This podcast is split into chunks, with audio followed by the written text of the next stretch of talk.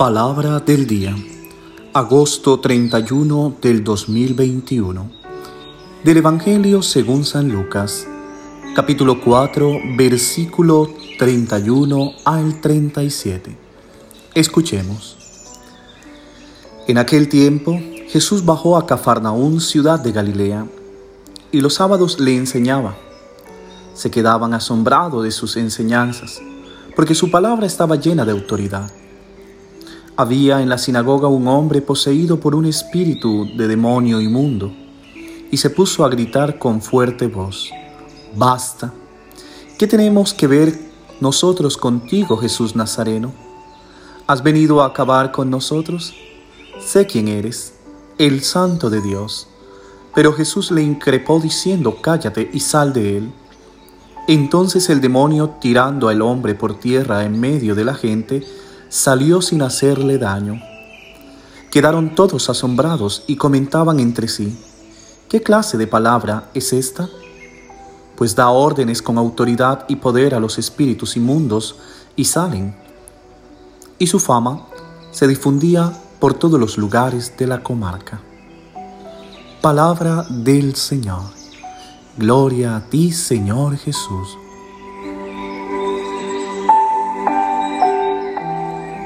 ¿Qué tal mis queridos hermanos y hermanas? Una vez más escuchando un trozo del Evangelio nuevo en nuestro día a día, en nuestra vida.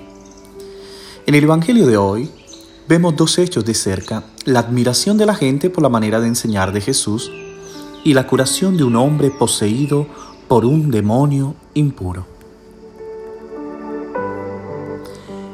El Evangelio de hoy nos muestra que esta autoridad con la que expulsa al demonio fue confirmada más tarde por la eficacia de su palabra. De hecho, son dos cosas diferentes. Una es hablar con autoridad y otra es tener un discurso eficaz. La eficacia de la palabra de Jesús queda demostrada por su intervención para expulsar el demonio. Ordena al diablo que se calle y salga de la persona de la que se ha apoderado, y el diablo no puede hacer otra cosa que obedecer. El diablo salió de él sin hacerle ningún daño. Todos se apoderaron del miedo. Me supongo que es el miedo que se siente cuando hay una manifestación divina. Y la gente se decían unos a otros, ¿qué palabra es esta? Que manda a los espíritus inmundos con autoridad y poder. Vemos que la palabra de Jesús no solo tiene autoridad, sino que es eficaz. Y pienso que esto lo sabemos, lo creemos, y esta es la base de nuestra seguridad en Dios. En primer lugar, notamos cómo la palabra es el centro de la liturgia de la sinagoga. Está un sábado enseñando en la sinagoga. Está allí hablando Jesús. Primero, sábado, día de descanso, día de reunión y de contemplación de la palabra. Todos están en torno a la palabra y están admirados de la enseñanza y del poder, de la autoridad de Jesús. Y creo que así pasa en la liturgia eucarística. Leer la palabra y escucharla no es lo mismo. En la liturgia, la palabra que escuchamos hace lo que dice. Para confirmar esto, puedo citar algunas anécdotas o ejemplos de la vida de los santos, como San Antonio Abad o San Francisco de Asís, que entraron a la iglesia habiendo escuchado la palabra del Evangelio. Dejaron inmediatamente sus bienes y siguieron a Jesús por el camino de la pobreza.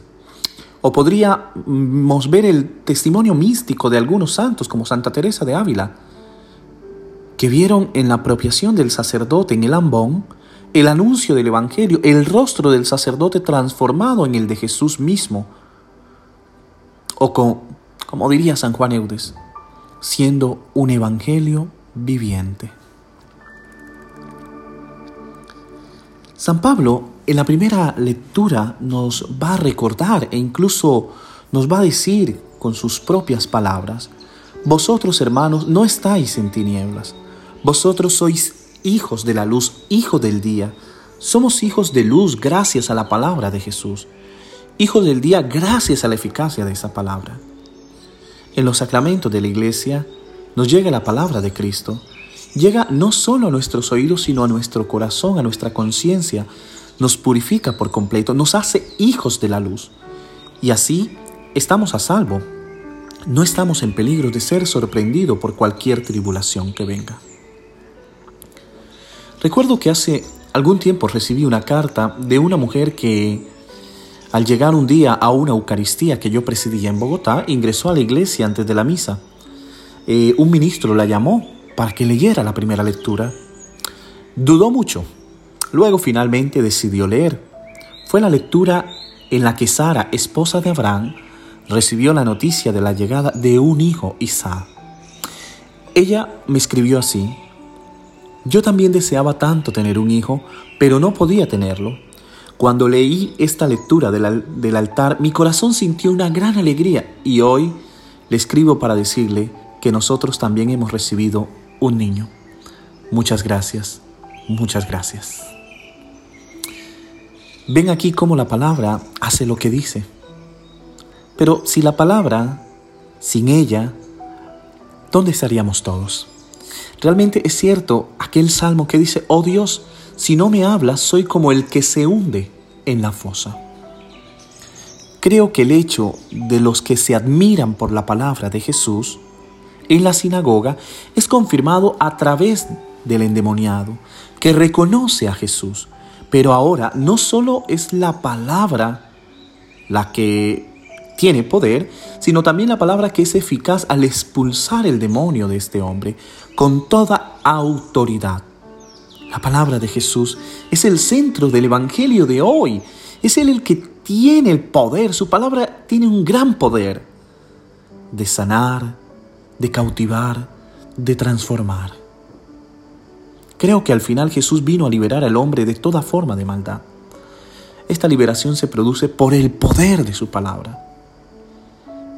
Y pienso que todos los días también nosotros podemos experimentar este poder de salvación si escuchamos la palabra del Dios vivo con una fe humilde y sincera.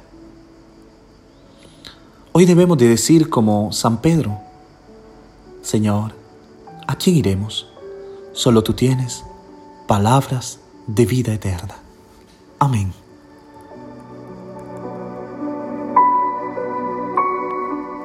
Mis queridos hermanos y hermanas, una vez más agradeciendo a Dios por tu vida, agradeciendo porque este instrumento de la palabra que escuchamos también hoy nos libere y nos transforme.